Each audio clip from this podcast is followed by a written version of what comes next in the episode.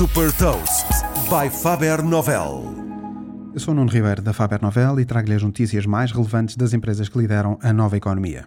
Neste Gafanomics destaca as mais recentes inovações e movimentos estratégicos do Airbnb, Twitter e Amazon e os novos processos contra o Facebook.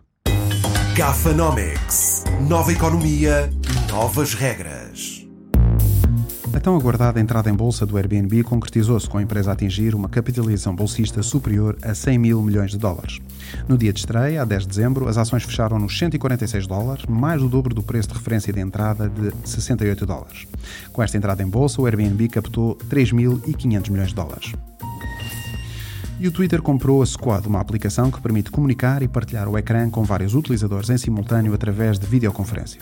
O valor da compra não foi divulgado, mas com esta aquisição, o Twitter poderá integrar novas funcionalidades que permitirão aos seus utilizadores novas formas de interagir e de participar no debate público. A nova pulseira inteligente Allo da Amazon, que motoriza métricas de saúde e bem-estar, já está disponível para compra nos Estados Unidos por cerca de 100 dólares. Esta pulseira liga-se a uma aplicação onde é possível aceder a uma análise biométrica que inclui a monitorização do sono, a atividade física e a análise do tom de voz, que permite identificar o nível de energia e positividade. A Allo tem um serviço de subscrição com um custo de 4 dólares por mês, mas é possível comprar a pulseira sem subscrever o serviço e ter acesso a algumas das funcionalidades, incluindo a monitorização de sono, o ritmo cardíaco e o número de passos.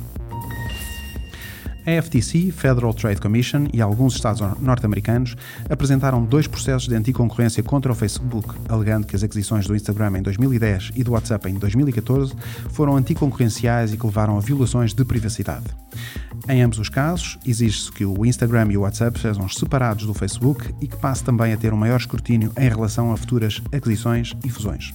Entretanto, no final de novembro, dias antes do anúncio destes processos, foi anunciada mais uma aquisição do Facebook, desta vez da startup de CRM Customer, comprada com o objetivo de oferecer às pequenas e médias empresas funcionalidades para aumentarem as suas vendas.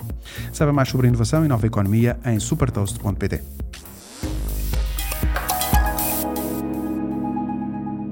Super Toast é um projeto editorial da Faber Novel que distribui o futuro hoje para preparar as empresas para o amanhã.